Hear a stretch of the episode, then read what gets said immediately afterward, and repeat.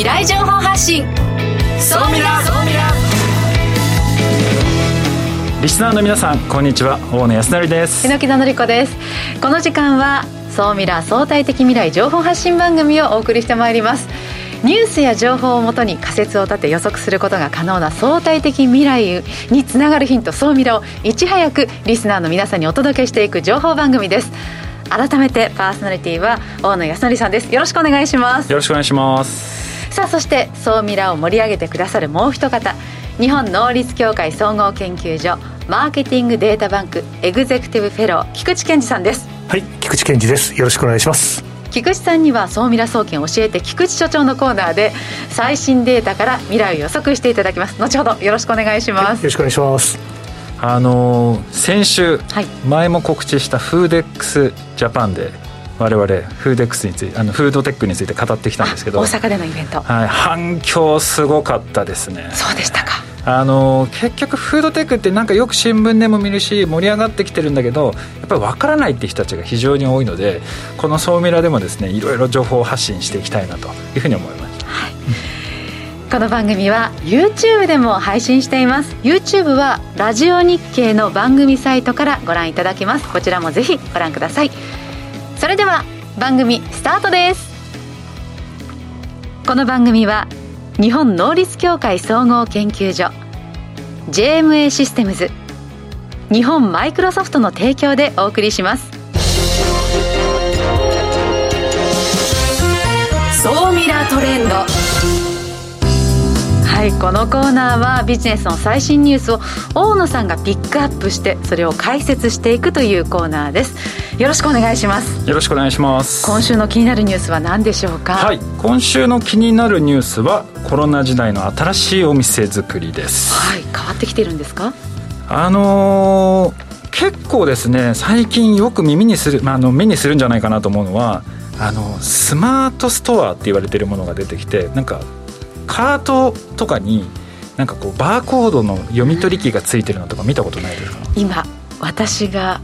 住んでいる1階のマンションあのマルエツが入ってるんですけど、はいはい、マルエツでもそのスマートフォンをもうカートにつけて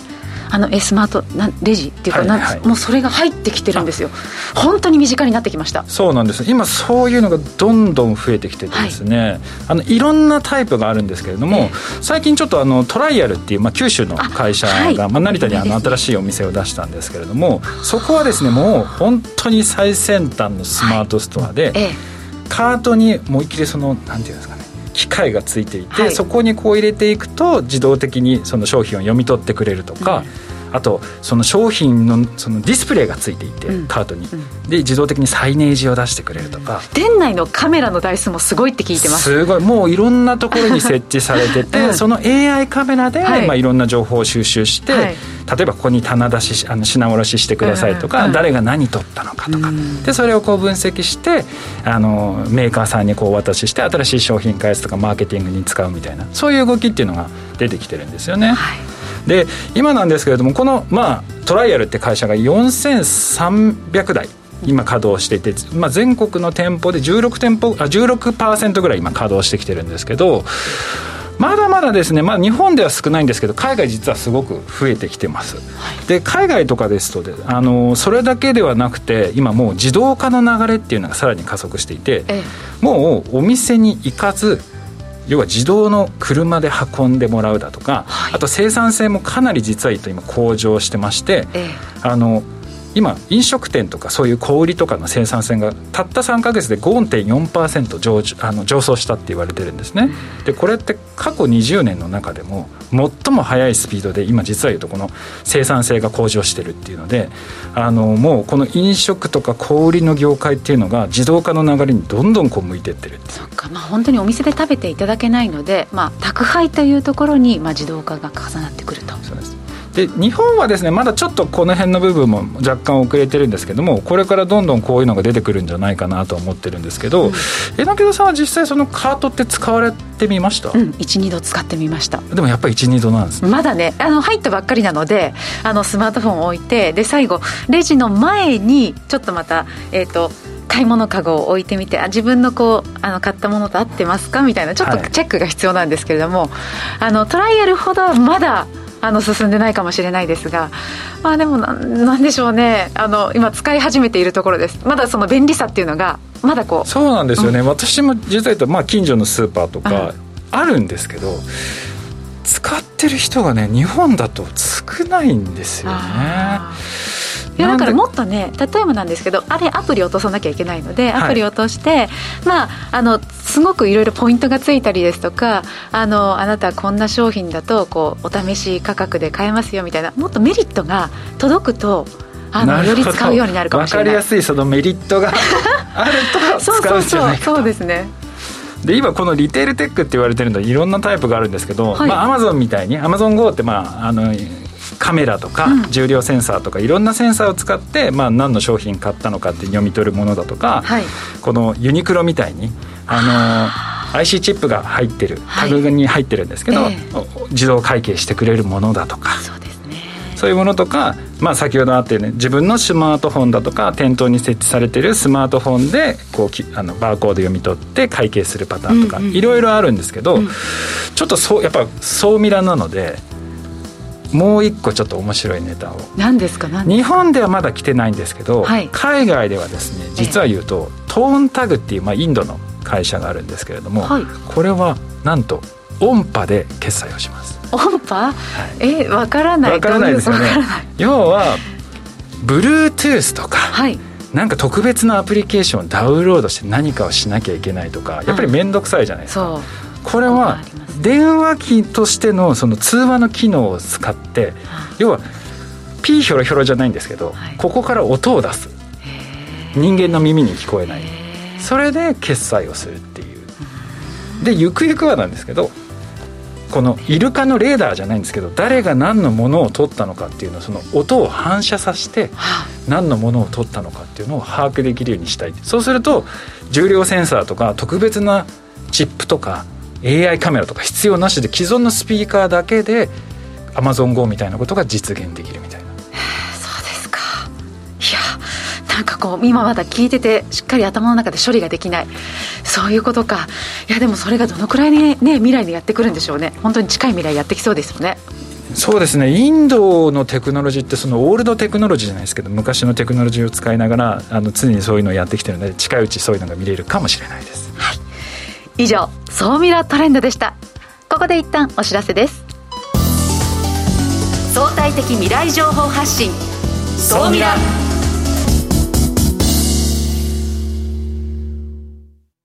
経済価値観テクノロジー。激変する世界に生きる全ての人々がより良い未来をつかみ取るためにマイクロソフト Azure はビジネスにご活用いただけるクラウドサービスです。既存システムから乗り換えたい。スタートアップでコストを抑えたい方。プログラミングフリーで今すぐ使える AI から RPA まで。12ヶ月間無料でお試しも可能。まずは「総ミラ」ウェブサイトバナーをクリック。総ミラー総研。教えて菊池所長。最新データから未来がわかる総ミラ総研教えて菊池所長のコーナーです。菊池さんよろしくお願いします、はい、今日もよろしくお願いします。さあ早速今週の総ミラ総研注目データを教えてください。はい今日の気になるデータは、はい、2025年に40億円に成長する日本国内の食ビジネス、うん、さあ何でしょうと。2025年に40億に成長する、はい、じゃあ今もっと小さいわけですね。あそうですね、今はまあ20億弱ぐらいの市場かな。えー、なんだろう。なんだろう。大野さん分かります？分かん。ないよね大野さんプロですからね。そう私が言っちゃうとフードテックプロなんで。なるほど、大野さんはお見通しの。教えてくださいはいありがとうございます。これはですね大豆ミート。大豆ミートが2025年に40億円市場に育つというのを、あの、私どものマーケティングデータバンクが推計して発表して、うん、このデータは結構反響が大きかったんですよね。いろんな機関から問い合わせが入ってきて、そうなんです。ちなみに、メディアも含めて。ってどういう反応があったんですか、発表された時あやっぱりあれですね、もう少し詳しく知りたいとか、本当にこれぐらい伸びていくのかとか、なるほど、ね、あるいはあのテレビで紹介したいんで、とか。私このデータを見て率直に感じたことが、ええ。はい、まず実績ベースで見ると、まあ、約1点あ14億ぐらいですよね、うん、14億ってまあ一瞬高そうに見えるんですけど、これ、意外にちょっと市場としてまだ小さいのかなっていう印象を受けたんですけど、菊池さん、実際調査されて、どういう印象を持たれました？そうですね、まあ、まだまだこれからのマーケット、ただ、結構期待値はあって、ただあの人口の予測と一緒で、うん、高位推計、中位推計、低位推計っていうのがあって、それで考えていくと、いろんなシナリオが考えられると。だからその買う人のマインドが変わっていかないと、こういう市場っていうのは成長していかないので、ね、それをどう捉えるかなっていうのが多分大きいんだと思います。えのきどさんは大豆ミートとか買ったりします？少ないですけど、食べたことはあります。あの、唐揚げが、その、あ,、うんはい、あの、大豆ミートで作られた唐揚げを食べたことがありますし、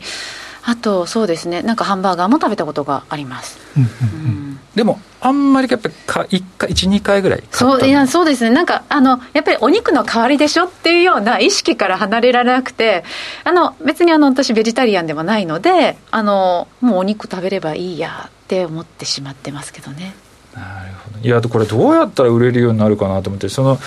今すごくそのこの大豆ミートってすごくなんだろう市場としても注目されていて結構皆さん投資して企業も、はい、あの一生懸命メーカーさんがこれやってるんですけど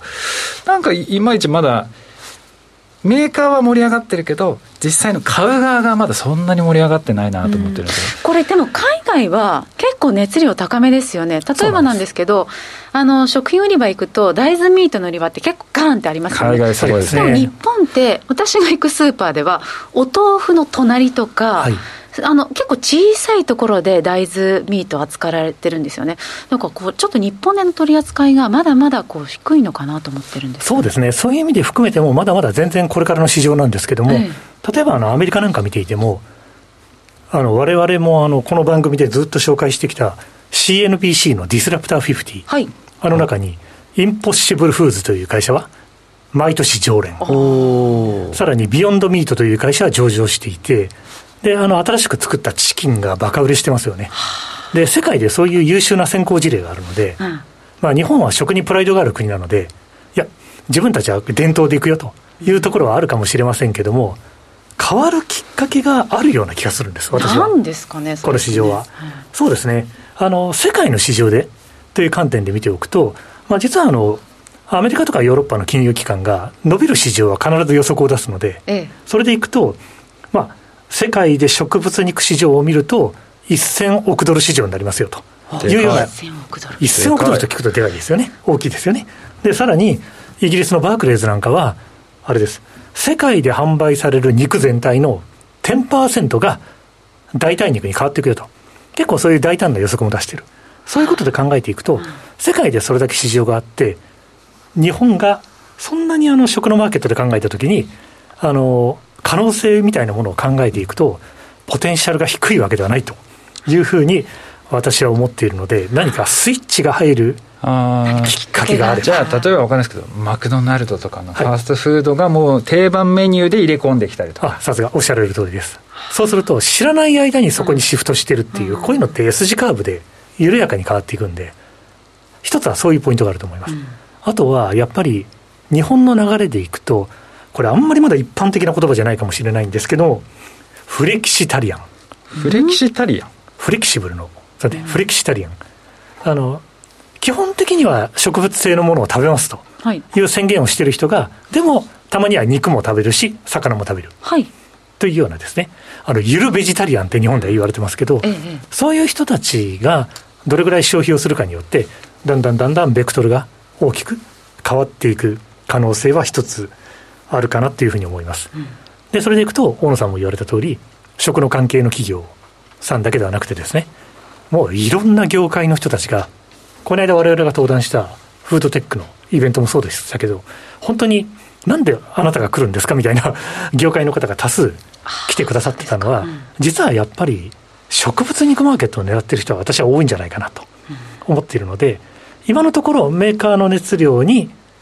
消費者がまだちょっと若干そこにずれがあると。ただそういうものが重なる瞬間というのはきっと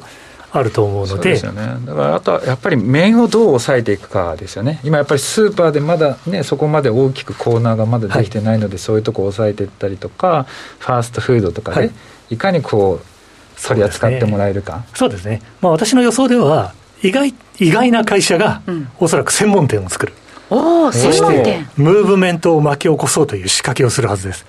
そこがうまくいくかいかないかというのが割とこのマーケットの命運をちなみにそれどの業界とかなんか社名とかもし言えるのがあったらあそうですねこの番組でまたゆっくりと話していこうかなと。出し惜しみしますね。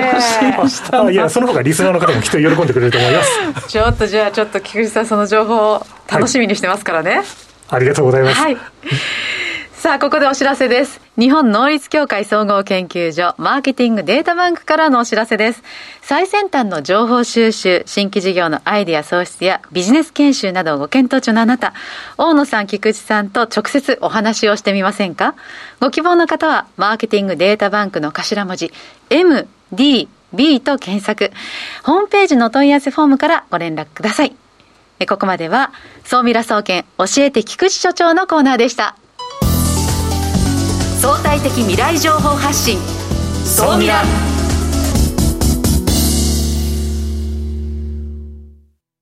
経済価値観テクノロジー。激変する世界に生きる全ての人々がより良い未来をつかみ取るために。マイクロソフト Azure はビジネスにご活用いただけるクラウドサービスです。既存システムから乗り換えたい。スタートアップでコストを抑えたい方。プログラミングフリーで今すぐ使える AI から RPA まで。12ヶ月間無料でお試しも可能。まずは「総ミラ」ウェブサイトバナーをクリック。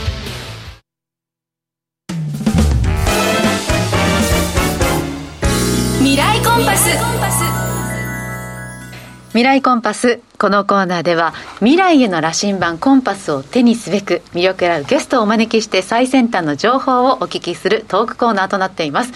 早速ですが本日のゲストご紹介します。トリニティ株式会社代表取締役の星川哲司さんです。よろしくお願いします。よろしくお願いします。星川さんはですねあの埼玉県にあるスマートフォンとかのね周辺機器メーカーの、まあ、経営者でいらっしゃいましてこの会社がすごいのがですねたった15人しかいなくて売上が29億円も誇る会社なんですよね。これ実はのスマートフォンのこの周辺機器市場こういうケースとかはい。あスマートフォンケースとかあとフィルムとか。フィルムとかですね、うん、ものすごく実は市場としてもうレッドオーシャンなんですよね。その中で勝ち続けるそのヒントみたいなことをですね今日いただきたいなというふうに思ってます、はい、よろしくお願いしますお願いしますで星川さんもうもうぶっちゃけでいろいろ聞くと、はいなんでこの10年星川さんの会社は勝ち続けてるんですか？なんかポイントになるものとかっていうのはどういうところに置いてるんですか？そうですね。まあ、勝ち続けてる。まあ、そうですね。あの、生き残り続けてると いう形かもしれないですけれども、まあ、あの、我々、あの、結構外から見ると、あのー、こうネットですごく売っているように思われるんですけれども実はまああの98%ぐらいかなはあのお店で販売をしております。なので家電量販店とかですね、まあ皆様がこうよくあの iPhone とかスマートフォンを買うようなところであのアクセサリーも一緒に販売しています。まあそこでこうなんていうんですかね、お店で展開を、あの、しっかりできることによって、あの、まあ、販売を、あの、継続しているというところがあります。でも、その、なんていうんですか、量販店のその面を抑えるって、はい、結構大変じゃないですか？まあ、そうですね。はい、ど。どうやってやられてるんですか？そうですね。やはり、あの、各量販店に、まあ、あのいろんなこうお客様の層が違いますので、まあ、駅前の量販店から郊外の量販店などですねそういったところに合わせたあの商品ラインナップの提案でしたりとか、まあ、バイヤーさんなどとですねあのしっかり話し合って我々の製品をあのしっかり店頭に並べてもらうというところがあのポイントになるかなと思います。でもなんか、なんていうんですか、周辺機器メーカーって、そうだ、2009年とか2010年頃に、結構乱立して、はい、もう、その、量販店の店頭とかに行くと、もうケースがダーって並んでた時あったんですよね。でも、いろんなメーカーさんいらっしゃって、おそらくいろんなところが新しい商品とかこう持ってきたと思うんですけど、なんでその、生き残り続けられたんですかね？そうですね。まあ、あの、量販店、まあ、お店にとってのね、ま、メリットというところを、あの、訴求しながら、あの、我々もあの、商品ラインナップの構成が、一時期そのケースがね、あの、小野さんがおっしゃるようにたくさん出てきたんですけれども、我々一旦そこの中で、あの、いっぱい出てきたからいっぱい出し返すというよりは、少しあの保護フィルムとか保護ガラスの方をあの重点的にあのやるようになりまして、まあ、こちらのあの iPhone 向けの保護フィルム保護ガラスのあの市場では、あのまあトップシェアをあの取っていまして、我々ともう1社ぐらいであの市場の70%を占めているというような形で、少しこう軸をその時には変えて、で今また少しずつケースを、えー、盛り返してあの作ってるというところですね。じゃあその時にこう合わせて、はい、まあ強みとなるものはこうあの変わってきてるわけなんですか？そうですね。はい。で。何ですかその一時ケースを安く売るっていうのがすごい流行ってたんですよね、はい、でただ星川さんはそこに追随せずやっぱりその一定のクオリティを保ってそれを作り続けてたんですけど、はい、その時ってなこう安さというかその価格でやらないとなんだろう置けないみたいな、多分そういうような量販店とかバイヤーさんから言われたんじゃないかなと思うんですけど、はい、だって他が思いっきり安いですからね、はい、それの時はどういうふうに対応されてたんですか？あの実は量販店とかはあの、まあ、これはその方針がいろいろあるとは思うんですけれどもあの結局のところは本当は安売りしたくないんですね。あの同じ場所で同じだけ商品があって、えー、単価を下げていけば当然あの館としての売り上げが下がりますので実はあんまり値引き合戦も本当はしたくないしあの家電とかねそういったものですとあの、消費者の方も、隣の量販店の方がいくらだったとかってやると思うんですけれども、スマートフォンのケースや保護フィルムで、隣が200円安かった、20円安かったってあんまりやらないので、やはりその、高品質で高単価なものを、そのまんま販売したいというのが、あの、実は、あの、裏ではありまして、もちろん安さを売りにしていきたいということがあるので、他社より高いっていうのは嫌なんですけれども、みんな高いならば、あんまり値引き合戦したくないというところで、どんどん単価下がっていっちゃいますよというところで、まあ、我々ですと商品に日本の素材を使ったりとか、あの、クオリティの、あの、ところでしたりとか、機能のところをしっかり打ち出すことによって、あの、高単価、高品質のものを値引きせずに販売するということができるというのを、まあ、あの、量販店と一緒に組みながら、えやってきているので、まあ、先ほどのシェアのところも金額ベースでは1位だったりするんですね。で数量ベースだと、まあ、2位だったりっていうことで、あの単価が高いものを販売していると。いうところが一つポイントかなとだってスマホ自体10万円とかしてそれをね、はい、保護するもの数百円で買えたからいいよ、はい、ではなくて、はい、やっぱりきちんとしたいという思いもあります。し、おしゃれなものもねデザイン性の高いものも最近結構多いですからね。結構多いですね。もうブランドメーカーとかもいろんなところも今出してきて単価が上がってきてますよね、そうですねでちなみにそのなんですかそういうのもバイヤーとの関係性をこう、まあ、保っていくっていうのが多分すごい重要なのかなと思ってるんですけど、はい、それどうやってこう信頼関係そのバイヤーさんと築いていったりされたんですか、はい、そうですね。あの我々は小さい会社というところもありますので、まあ、競合にはね、あの、上場の大きな会社もあるんですけれども、まあ、小さい会社ということで、まあ、私自身も、こう、ものづくりを、あの、していたり、あの、当社の、まあ、開発の、あの、トップ、の人間も、まあ、ものづくりをしながら、えー、一緒に営業もするという形で、私も、あの、お客さんを持って、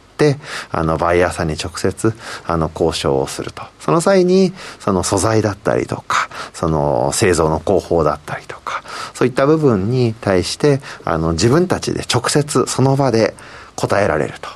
大きい会社ですと、まあ、営業の人は営業の人、開発の人は開発の人って分かれますので、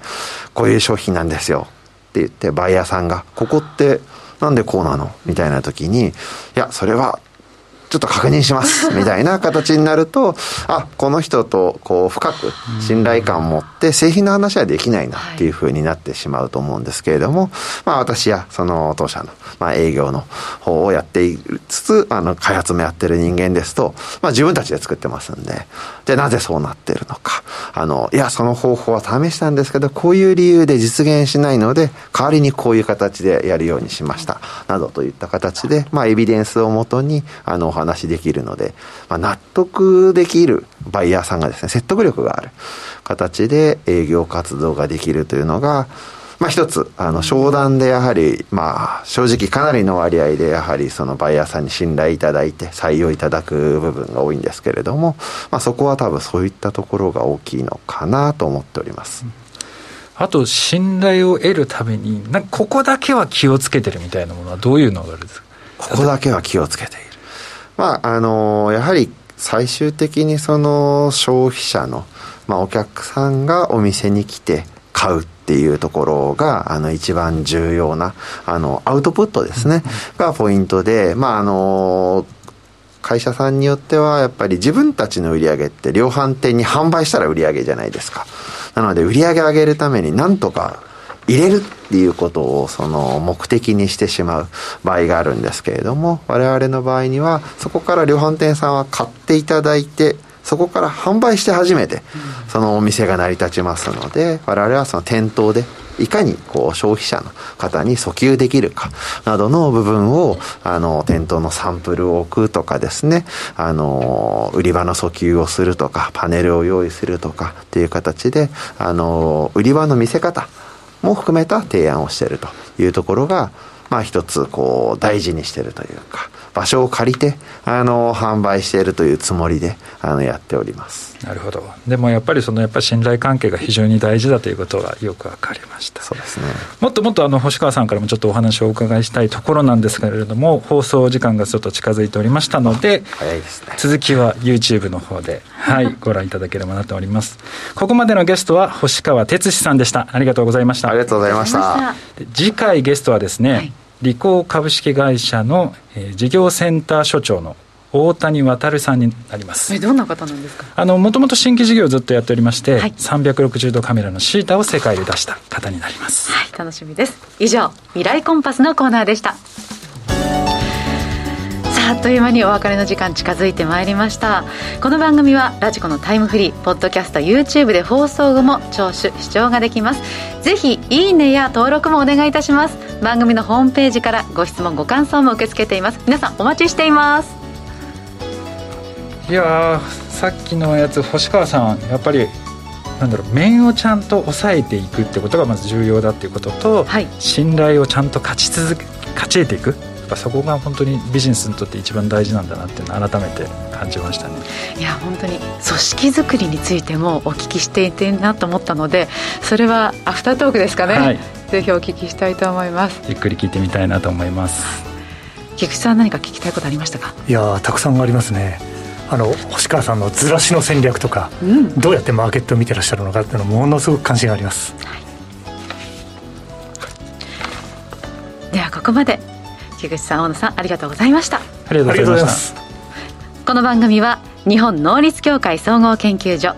JMA システムズ日本マイクロソフトの提供でお送りしました。